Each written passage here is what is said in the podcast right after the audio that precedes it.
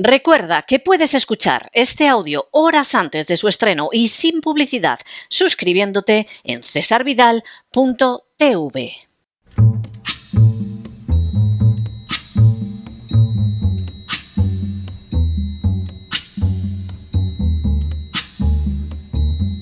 La voz con César Vidal, desde el exilio. When the night has come and the land is dark and the moon is the only light we'll see.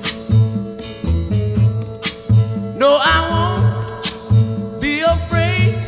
Oh, I won't be afraid. Just as long as you stand, stand by me. Muy buenos días, muy buenas tardes, muy buenas noches y sobre todo muy bienvenidos a esta nueva singladura de la voz.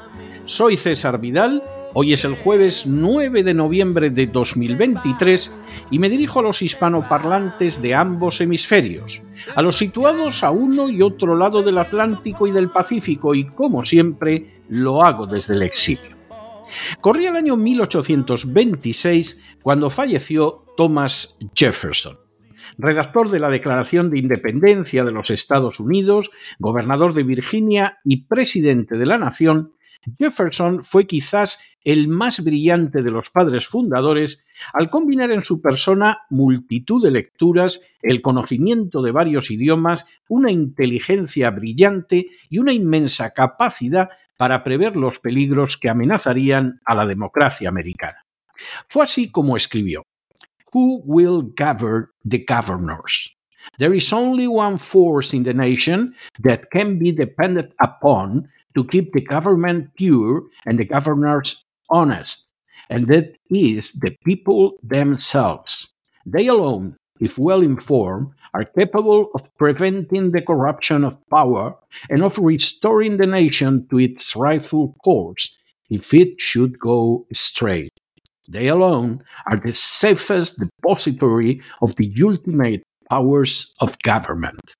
Lo que podría traducirse como ¿quién gobernará a los que gobiernan? Solo existe una fuerza en la nación en la que se puede depender para mantener el gobierno puro y a los gobernantes honrados, y esa fuerza es la del mismo pueblo. Solo él, si está bien informado, es capaz de evitar la corrupción del poder y es capaz de restaurar a la nación a su camino correcto si se desvía. Solo él es el depositario más seguro de los últimos poderes del gobierno. Las palabras de Jefferson rezumaban sabiduría. El verdadero garante contra la corrupción no es la Constitución, ni tampoco los jueces u otras instituciones. Solo puede serlo un pueblo que esté bien informado y que se oponga de manera rotunda y enérgica a las desviaciones de sus gobernantes. Ese tipo de pueblo es el garante más seguro contra la corrupción del sistema y el único que puede volver a colocarlo en el buen camino. En las últimas horas, el Comité de Supervisión y Responsabilidad del Congreso de los Estados Unidos ha mostrado nuevos indicios de corrupción en acciones que implican al actual presidente Joe Biden. Sin ánimo de ser exhaustivos, los hechos son los siguientes. Primero, Hace unos días, el Comité de Supervisión y Responsabilidad del Congreso dio a conocer un vídeo y un informe sobre los extractos bancarios que apuntan a un soborno recibido por el presidente Biden. Segundo, en concreto, en esta ocasión se revela que Joe Biden recibió la suma de 40.000 dólares. Tercero, esta cifra era dinero chino previamente lavado en la cuenta del hermano del presidente James Biden y de su nuera Sarah Biden. Cuarto, el dinero fue entregado en un cheque nominal a nombre de Joseph R. Biden. Quinto, el rastro del dinero comienza en julio de 2017, cuando Hunter Biden, el hijo del actual presidente de los Estados Unidos, solicitó un pago de un asociado suyo perteneciente al Partido Comunista Chino. Sexto. En concreto, el 30 de julio de 2017, Hunter Biden envió un mensaje a Raymond Zhao, un socio de CFC, una compañía de energía vinculada al Partido Comunista Chino. En ese mensaje, Hunter Biden exigía un pago de 10 millones de dólares y afirmó que su padre, Joe Biden, estaba en ese momento sentado en la habitación. Los Biden llevaban colaborando con CFC desde la época en que Joe Biden se había convertido en vicepresidente. Séptimo. El 8 de agosto de 2017, Northern International Capital, una compañía china afiliada con CFC, envió 5 millones de dólares a Hudson West Third, una joint venture creada por Hunter Biden y un socio de CFC llamado Gongwen Dong. Octavo, ese mismo día, Hudson West Third envió 400.000 dólares a Owasco PC, una entidad que era propiedad de Hunter Biden y que también controlaba el propio Hunter Biden. Noveno. El 14 de agosto de 2017, Hunter Biden transfirió 150.000 dólares a Lion Hall Group, una compañía propiedad del hermano de Joe Biden, James, y de su nuera Sarah Biden. Décimo. El 28 de agosto de 2017, Sarah Biden retiró 50.000 dólares en efectivo de Lion Hall Group. Ese mismo día, depositó el dinero en una cuenta bancaria personal a nombre de ella y de James Biden. Un décimo. El 3 de septiembre de 2017, Sarah Biden extendió un cheque para Joe Biden por 40.000 dólares como pago por un préstamo. Duodécimo.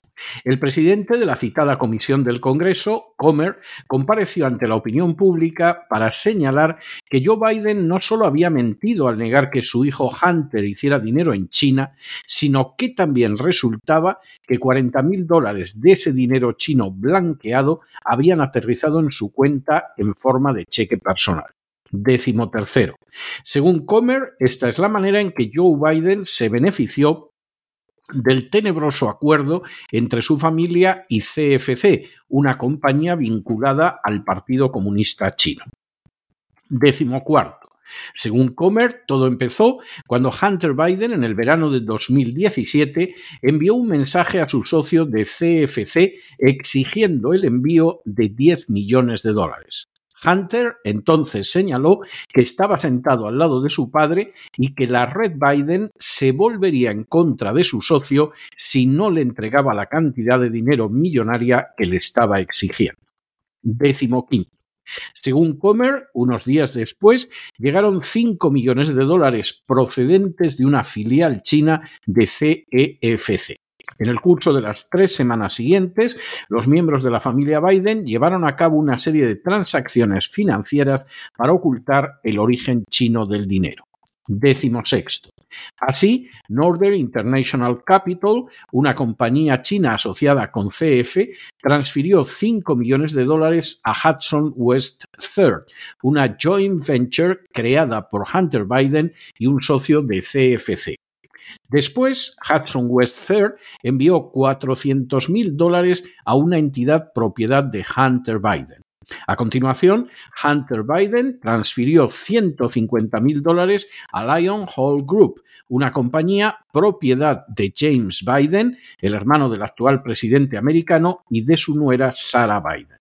A continuación, Sarah Biden retiró 50.000 dólares en efectivo de Lion Hall Group y ese mismo día los depositó en la cuenta que compartía con James Biden. Unos días después, Sarah Biden extendió un cheque nominal a Joe Biden por valor de 40.000 dólares. Décimo séptimo. Comer recordó cómo con anterioridad ya mostraron un pago de 200.000 dólares que James hizo a su hermano Joe Biden y que procedía de fondos proporcionados por una compañía sanitaria ahora en bancarrota llamada Americo. Décimo octavo. Comer señaló también que es posible que los 40.000 dólares entregados a Joe Biden fueran realmente el pago de un préstamo, pero semejante pago hubiera resultado imposible sin que la familia Biden utilizara su nombre, sin que su hijo Hunter presionara a un asociado de CFC y sin que hubieran recibido dinero chino. decimonoveno. Al mismo tiempo, hay que recordar que los movimientos de la familia Biden destinados a asegurarse dinero de la compañía china comenzaron precisamente cuando Joe Biden era todavía vicepresidente. Y vigésimo, al recibir dinero de una compañía vinculada al Partido Comunista Chino para favorecer los intereses de China, Joe Biden se expuso al chantaje y colocó los intereses de Estados Unidos por detrás de su propio deseo de dinero. Desde que en enero de este año James Comer, un congresista republicano por Kentucky, tomó el control del Comité de Supervisión y Responsabilidad del Congreso, quedó de manifiesto que no cejaría en su empeño de investigar al actual presidente de los Estados Unidos y a su familia. Desde entonces, los resultados no han dejado de acumularse. A la luz ha salido que efectivamente el ordenador personal de Hunter Biden existía y que contenía delicados materiales que lo incriminaban junto con su a la luz ha salido también que los altos funcionarios de inteligencia que firmaron una carta afirmando que el ordenador de Hunter Biden no existía, sino que se trataba de una campaña de intoxicación rusa, mintieron engañando al pueblo americano precisamente en el curso de una campaña electoral. A la luz ha salido también que Joe Biden mintió en el debate con Donald Trump cuando éste lo acusó de que él y su familia habían hecho negocios con China. A la luz ha salido también que nada más llegar a la presidencia, la familia Biden, con Joe incluido, desde el puesto de vicepresidente, crearon una serie de empresas que se dedicaron desde el principio a aprovechar esa circunstancia que Joe era el vicepresidente de los Estados Unidos de América. A la luz ha salido también que gracias a la posición de Joe Biden como vicepresidente, Hunter, su hijo, consiguió el pago de cantidades millonarias no solo procedentes de China, sino también de manera muy relevante de las oligarquías ucranianas. Y a la luz ha salido también ahora cómo tras exigir Hunter Biden a un socio chino que le entregara 10 millones de dólares, recibió 5, el dinero fue lavado en distintas cuentas y al final una parte dio en una cuenta personal de Joe Biden. Resulta muy difícil negar que Joe Biden y su familia, de manera inmediata, crearon toda una red de empresas para valerse del tráfico de influencias y ganar millones, incluso aunque esa conducta perjudicaba gravemente los intereses nacionales de Estados Unidos. Por ejemplo, al enredar a la nación con las peores ansias de las oligarquías de Ucrania o con los planes del Partido Comunista Chino. Precisamente por ello, la investigación del Congreso tiene que continuar y tiene que hacerlo hasta sacar a la luz toda la verdad, aunque eso implique que los miembros de la familia Biden acaben dando con sus huesos en la cárcel y el patriarca no pueda seguir en la Casa Blanca.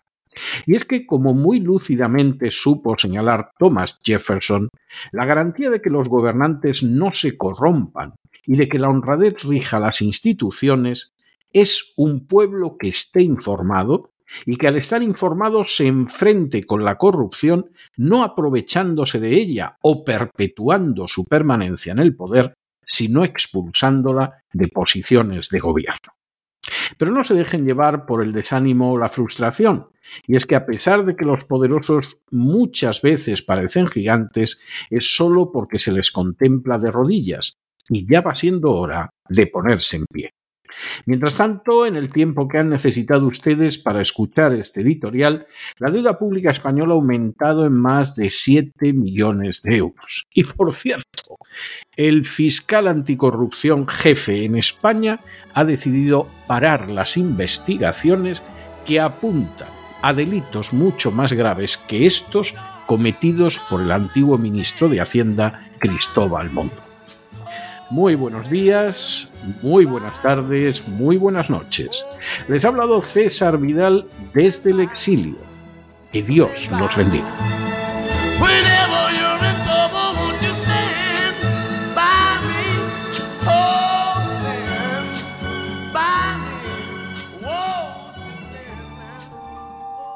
Esta sección está patrocinada por crowdfunding con el siguiente mensaje. Nuestro Señor Jesucristo, el único Dios verdadero, es misericordioso y nuestro Salvador.